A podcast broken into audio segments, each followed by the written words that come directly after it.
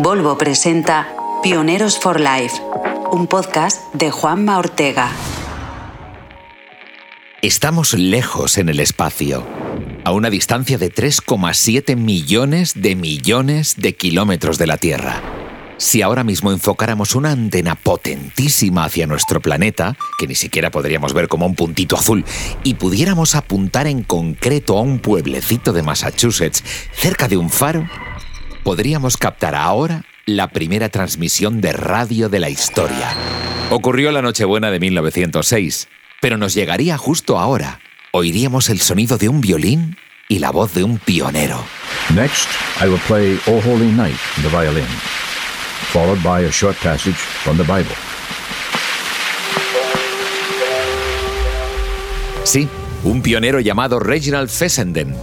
Él hizo la primera transmisión de radio de la historia. Otros pioneros como Hertz, Nikola Tesla o el empresario Marconi crearon el fenómeno de la radio. Y desde que existe, todos los acontecimientos de la historia reciente han ocurrido en la radio. Las guerras comenzaban y terminaban por la radio. La guerra ha terminado. Supimos que el hombre había llegado a la luna porque él mismo lo contó por la radio. It's one small step for man, one Y otros pioneros durante las últimas décadas han estado llevando noticias y la voz humana a los rincones más recónditos del planeta, llevando incluso educación y cultura en lugares en los que no es posible ir a la escuela. have implemented educational television or radio programs during the school closures. Volvamos a la Tierra, en el momento presente. ¿Tienes el móvil en tu mano o estás escuchando esto a través de tu ordenador o tu dispositivo? Estamos en plena revolución de los podcasts como este y ha ocurrido gracias a decenas de pioneros que primero crearon Internet, más tarde la forma de transmitir sonido grabado y así hasta llegar a Adam Curry y Dave Winner en 2004, que se les ocurrió mezclar iPod y broadcast en una sola palabra, podcast. Pionero José Antonio Gelado. Primer podcaster en español de la historia. Estamos en el Planetario de Madrid, en un lugar en el que todos los días ocurre un Big Bang. De hecho, se narra un Big Bang. Y estoy con José Antonio Gelado, que es el pionero for life, el auténtico y genuino pionero que hizo el primer podcast ya no de España, sino en español. José Antonio, ¿cómo fue el Big Bang del podcast? ¿Hace cuánto tiempo de eso? Pues muy buena pregunta, porque últimamente estamos escuchando que si 2003 fue el año en que, en que todo empezó y como todo Big Bang siempre hay unos antecedentes, siempre, Siempre. ha pasado algo antes. Siempre, claro. Y básicamente estaba la radio por un sitio, el audio, los MP3, aquello iba evolucionando, y por otro lado los blogs, internet, y llegó un momento en que en algún sitio tenían que juntarse, chocar y explotar, y ese fue, digamos, el origen del, del podcast, ¿no? la unión de esos MP3, de ese audio distribuido a través de internet, los blogs y las ganas de gente de comunicar cosas y, y de hacer radio. ¿no? A nosotros que nos gusta tanto el audio, esta acústica que hay es la cúpula en la que se proyectan ahora mismo, por ejemplo, estamos viendo escenas de estrellas eh, lejanas, ¿no? Ahora mismo es un firmamento lo que hay con el podcast. ¿no? Sin duda, sin duda. Hay una variedad increíble. Para empezar, ¿cuántos podcasts había cuando tú empezaste? Pues no lo sé. O sea, sinceramente no lo sé. ¿Por qué? Porque como no había directorios y se fueron haciendo posteriormente y cuando empecé tampoco tenía otros podcasts que escuchar en español, por eso vi que era el, primero porque no había encontrado otros. Había en inglés, entonces al final, ¿qué es lo que haces? Pues buscar en Google. Claro. Y buscar en Google, claro, a partir de que a alguien se le ocurrió la palabra, como fue el periodista Ben Hammersley, la palabra podcast. Pues todo eso, buscando en Google, decías a ver cuántos podcasts hay. Y te salían en octubre, en septiembre, perdón, de 2004, te salían 24 resultados. En septiembre. 24 podcasts. 24 resultados, que ni siquiera tenían que ser podcasts, que a lo Sí, mejor sí, era sí. alguien diciendo que voy a hacer o resultados de Google, 24. 24.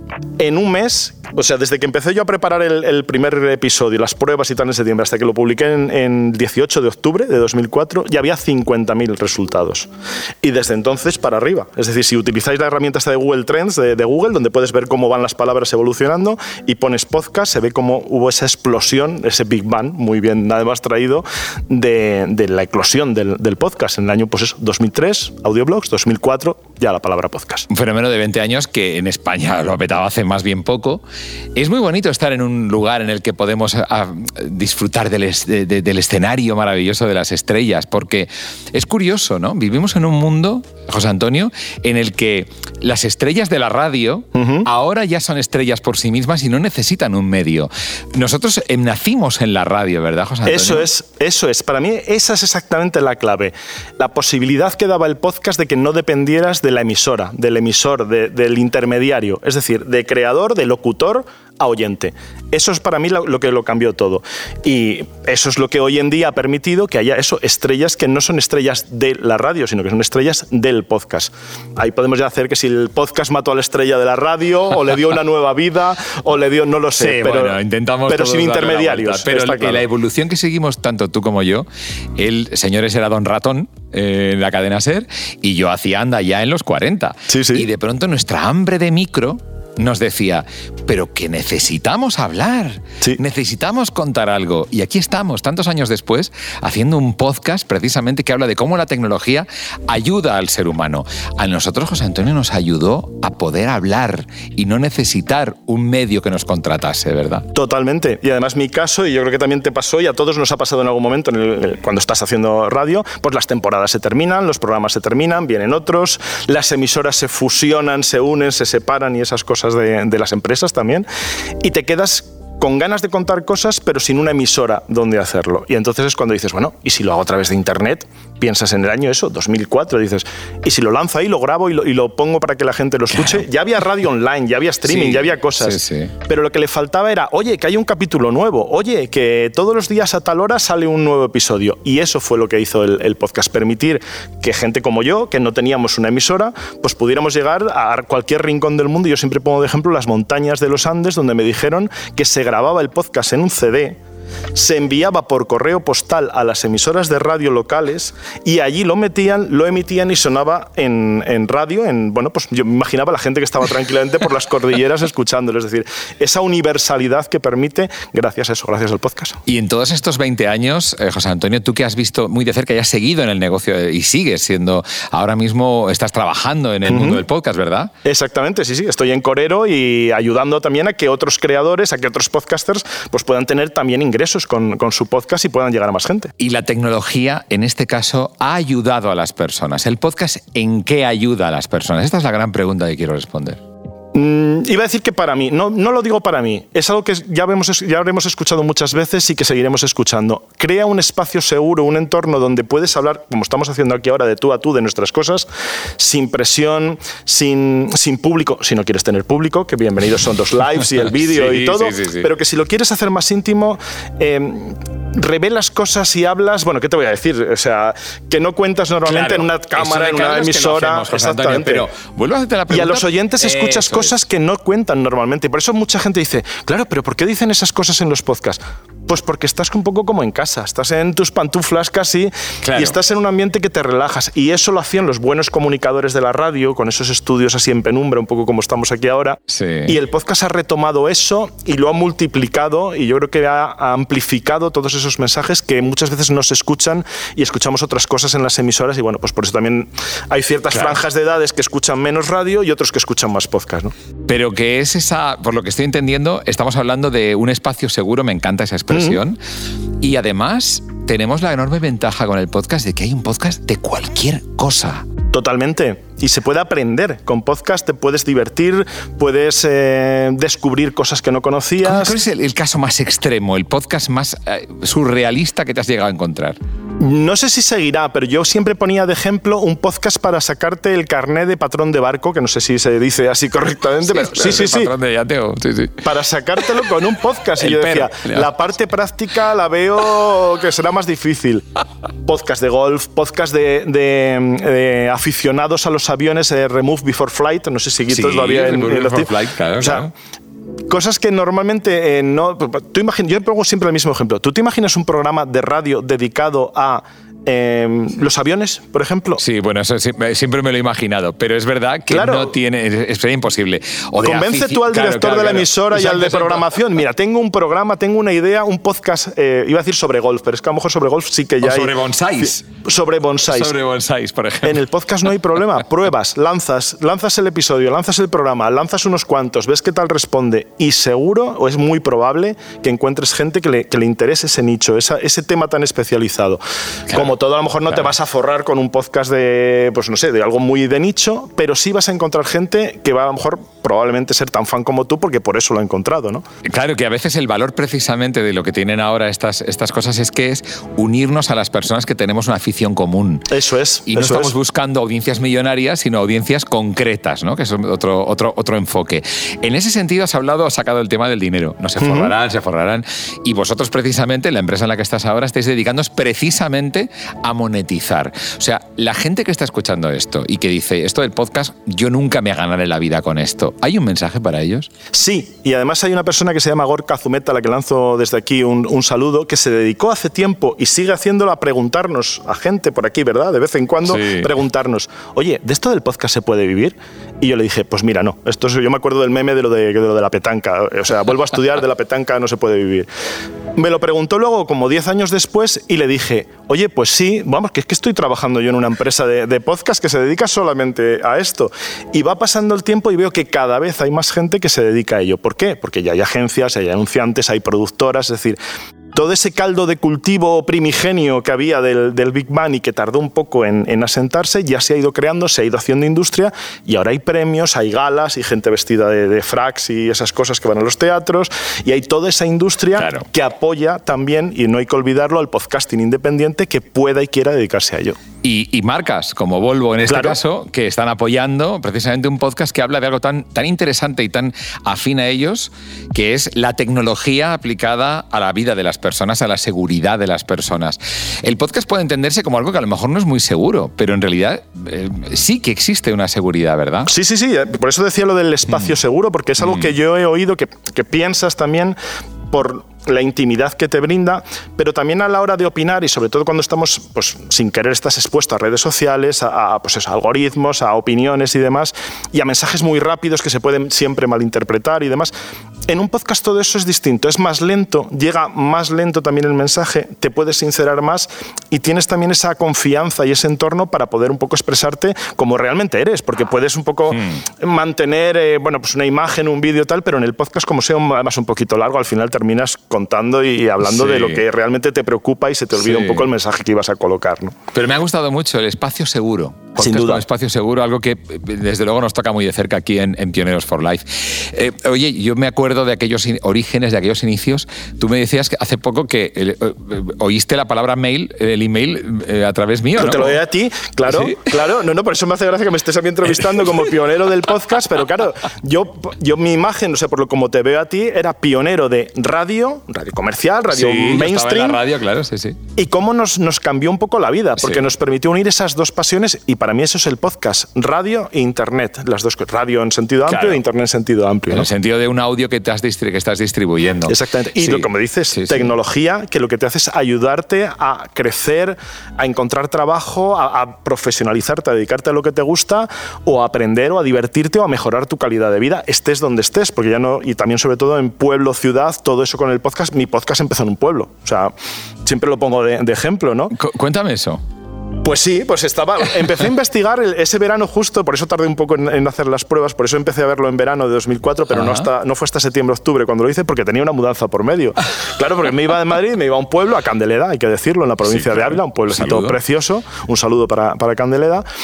Y, mm, y en ese tiempo, claro, pues fui preparando y demás, pero claro, cuando llegué a- al pueblo tenía una conexión por modem de 56K y alguien dirá, ¿y eso qué era? suerte. Pues muy lento, era, muy, era como cuando te cortan internet en el móvil y va muy lento, pues así, pero a velocidad máxima. Y tardaba pues una noche en subir el programa y que además era una hora, pero que estaba a una calidad más baja. Por lo tanto, era posible. Te daba error, volvías a intentarlo, pero era posible. Todo eso hoy en día ha cambiado, la conectividad ya es ubicua con, con móvil y con 5G, pero permite sobre todo eso, equilibrar las posibilidades y darle las posibilidades a un chaval que esté en un pueblo de estar al tanto de lo que se cuece y de, dar a conocer su voz, por supuesto, a, todos los demás estén donde estén. ¿no? Pues mira, José Antonio, una de las hablábamos de que hay podcast de prácticamente todo y tú sabes que una de las ventajas del podcast es precisamente que haya podcasts que te ayuden a mejorar. Entonces, por ejemplo, en ese sentido, hay algunos, algunas personas que sabes que lo están petando porque han empezado a hablar pues de cómo mejorar tu empresa, cómo eh, lanzarte. Ahí incluso ha cambiado la vida de muchísimas personas escuchar un podcast y darse cuenta de que, por ejemplo, podían dejar de ser meros trabajadores e iniciar su propio proyecto, ser emprendedores, iniciar su, su propia empresa. En ese sentido hay uno que me llama mucho la atención que se llama Luis Ramos. El podcast se llama Mentor 360 y es un podcast que consigue reunir millones de oyentes y el tipo ha cambiado a infinidad de personas. Pionero Luis Ramos, primer podcaster en conseguir ser número uno resumiendo libros. Don Luis Ramos, pionero en podcast. Mucha gente lo dirá que lo son, pero cuando tú empezaste en esto no había mucho podcast. No había prácticamente podcast, la verdad. Cuando yo empecé, yo empecé en 2016 y sí había, pero no había tanto como ahora, que ahora es como una plaga, ¿no? Ahora todo influencer tiene podcast también y los que no y los que les gustaría hacerlo también. Aquella en, la, en el apartado de negocios que era yo, éramos, la frase es cuatro gatos, literalmente éramos cuatro. Fíjate, con cuatro personas. Luis Ramos, eh, cuéntame cómo empiezas tú en el mundo del podcast y por qué por un rompecabezas. Básicamente lo que yo buscaba, yo, yo, me había ido a vivir a México, yo vivo, soy de Barcelona, pero me fui a vivir a México hace ya 18 años. Entonces, pues yo estaba ya en mi rollo de negocio, de construcción, yo me dedicaba a la construcción de casas y todo eso y tenía mucho estrés y quería mi hobby. Y entonces me diseñé mi propio hobby y mi hobby era, pues a ver, de joven me había gustado la radio, tú eres testigo de ello y, el micro y todo eso lo había dejado por un tema económico, no me había tirado la vida por otro sitio. Pero digo, pues me quiero montar mi radio. ¿Y de qué hablo? Pues de lo que tengo siempre en la mano, libros. He leído muchos libros y todo eso, pues hago mi radio hablando de libros y eso fue el podcast, Libros para Emprendedores. Qué bueno, desde luego el resultado ha sido bueno, porque Libros para Emprendedores, ¿de qué va? va de libros, va de libros. Para emprendedores, no me digas. Sí, spoiler, va de libros. Cada episodio analiza un libro, básicamente. Yo me leo un libro para cada episodio y te lo resumo, analizo, te saco los puntos más importantes. Lo que normalmente te lleva a leer 8 o 10 horas, pues yo en una hora te lo doy masticadito y listo para ser aplicado. Hablábamos de que tiene una ayuda para las personas. ¿Libros para emprendedores ha ayudado a la gente? No somos capaces de medirlo, porque al final el podcast es una emisión, no, no hay tanto feedback, no es una red social como tal, ¿no? entonces a veces no nos llega, pero mucha gente aún así se toma el tiempo de contactarme, de enviarme un mail, de decirme, oye, me ha ayudado, básicamente, ¿no? O muchas veces... Eh, confían en mi palabra, o sea, me considero una persona de referencia, entonces si yo les digo algo, es decir, recomiéndame un libro de tal, o tú qué harías si quisieras, y entonces me piden consejo también, y de esos eh, tengo bastantes, y solo el primer año y medio, cuando llevamos un año y medio de, de libros para emprendedores, a mí me invitaron a dar una charla TED, y en esas semanas estuve contabilizando los mails que yo había respondido en ese primer año y medio y fueron 12.000 mails respondidos en un año y medio. No está mal. Qué bien. Pero vuelvo a la ayuda, ¿no? De la gente. O sea, realmente tú te pones un podcast como este y tú de pronto escuchas un libro resumido por ti, pero, pero escuchas lo esencial, ¿verdad? No es como si te lo hubieras leído, pero sí que por lo menos te llega, eso sí, ¿no? El mensaje. La idea es esa, la idea fundamental es esa, tener una serie de puntos. O sea, mucha gente no tiene tiempo para leer ese libro, o cree que no tiene tiempo, probablemente es una creencia, pero pues estoy en el coche, estoy en un atasco o estoy en el gimnasio y estoy haciendo ejercicio y, pues aprovecho, entre comillas, el tiempo para hacer dos cosas a la vez, como también leerme un libro virtualmente a través de Luis, ¿no? Tengo que decir que yo tengo el honor de participar con este señor en un podcast que se llama Mentor 360, que empezaste con él también en plan hace como cinco años, o unos, cinco años igual. Más de cinco años, eh, sí, sí. Y bueno, y se trata de eso, de traer lo que normalmente a la gente no puede tener, que es la mentoría de personas que, cuya experiencia puede iluminarles o ayudarles en el camino. Entonces, por eso la mentoría creo que es importante y de hecho tú la estás impartiendo como hemos visto antes. Y tienes que partir de la experiencia de conseguir resultados. Es diferente ser un coach que ser un mentor. Un coach es alguien que a lo mejor no ha tenido los resultados, pero que tiene una serie de estrategias o sistemas o formas de trabajo que te pueden ayudar a ti a generar resultados. Pero un mentor es diferente. Un mentor tiene que partir de experiencia y resultados propios. ¿no? Es decir, si tú eres muy bueno en algo, te permite a ti mentorizar a otros y decirles, tira por aquí, tira por allí, porque yo tiré por aquí y me fue mejor que por allí. Eso es un poco mentorizar. Partir de tu experiencia para guiar a la gente es más un acompañamiento. Fantástico, Luis. Eh, y de Mentor 360, eh, también hay algún mentor que estoy convencido de que vas a conocer. Alguien que fue pionero también en usar la tecnología para cambiar el mundo. Pionero Pablo Herreros, primer activista online en cambiar aspectos de nuestra vida desde plataformas de participación. Pablo Herreros, ¿cómo estás? Muy bien. Juanma, Luis, ¿cómo estáis? Un placer. Pues nada, encantados de tenerte con nosotros porque efectivamente si hablamos de tecnología aplicado a mejorar la vida de las personas, es verdad que hablamos muchas veces de lo que es, pues yo qué sé, luchar contra el hambre, luchar contra cosas como muy evidentes, pero también, por ejemplo, temas como los que tú has peleado desde plataformas, a veces no se tienen en cuenta. Por ejemplo, la ética en los medios de comunicación. Tengo que decir que Pablo ha luchado desde plataformas de participación ciudadana para que haya más ética en los medios de comunicación o cosas como, por ejemplo, mejorar la calidad de la comida en los vendings, en las vending machines, en las máquinas de vending que hay en los hospitales, que es donde tenemos que tener mejor salud, ¿verdad, Pablo? Sí, porque para mí la tecnología es una palanca maravillosa para mejorar la vida de las personas, del planeta, de todo lo que es necesario mejorar. Claro, y, y cuando hablamos de vehículos, está con nosotros porque Pablo ha trabajado mucho con Volvo, con la empresa que hace posible este podcast, precisamente para la difusión y para hacer que ese miedo al coche eléctrico, a afrontar el nuevo paso en tecnología de sostenibilidad en cuanto a la movilidad, la gente lo dé sin miedo, ¿verdad?